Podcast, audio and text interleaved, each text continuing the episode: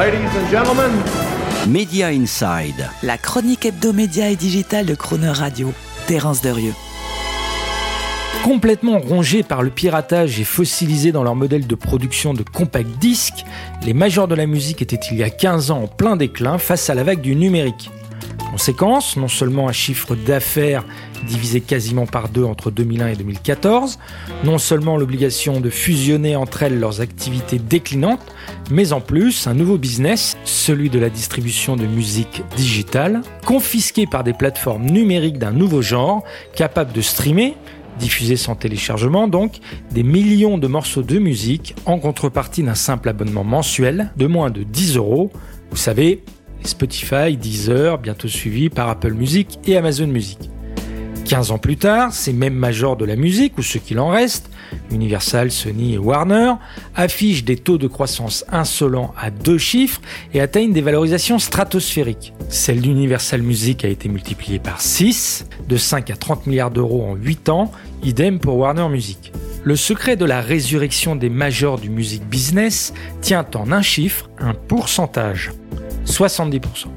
C'est en gros leur taux de rémunération en contrepartie de la mise à disposition de leur catalogue aux plateformes de streaming. Avec des avancées des minima garantis prédateurs équivalent à presque trois quarts des revenus de Spotify, Amazon Music, Apple Music ou Deezer, les majors de la musique ont réussi à imposer un modèle génial qui explose leurs revenus via un multiple direct du nombre d'abonnements vendus par les plateformes de streaming.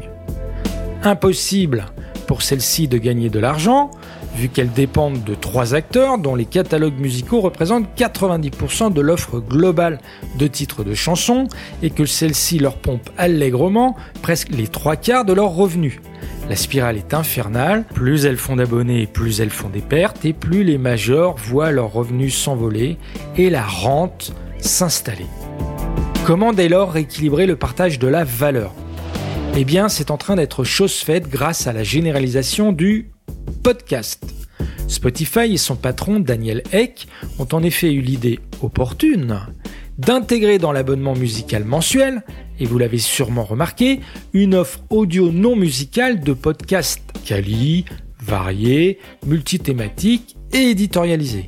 Ce nouvel usage, en se développant, fait mécaniquement baisser celui de la musique et donc le poids des catalogues musicaux dans l'usage global du service. Dès lors, pourquoi continuer à reverser presque les trois quarts du prix de l'abonnement au major de la musique si l'abonnement Spotify ne repose plus sur une offre à 100% musicale, mais sur l'écoute de plusieurs millions de podcasts audio non musicaux, en plus accessibles sans coût supplémentaire, en tout cas pour l'instant.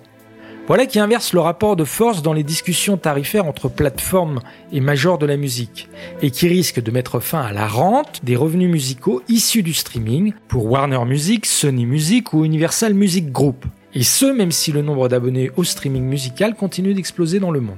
Tout ceci est peut-être la raison cachée pour laquelle Vincent Bolloré via Vivendi s'organise entre la distribution prochaine annoncée de 60% du capital d'Universal Music et les prises de participation progressive du chinois Tencent pour sortir du capital de la major au plus haut de sa valorisation avant que ne se dégonfle la rente des avances des minima garantis prélevés autoritairement chez Spotify et consorts. D'ailleurs, soit dit entre nous, sur le dos d'artistes qui, dans cette histoire et depuis le départ, n'en voient passer que les miettes. Retrouvez Media Inside chaque mercredi à 7h45 et 19h45 et en podcast sur le chronoradio.fr.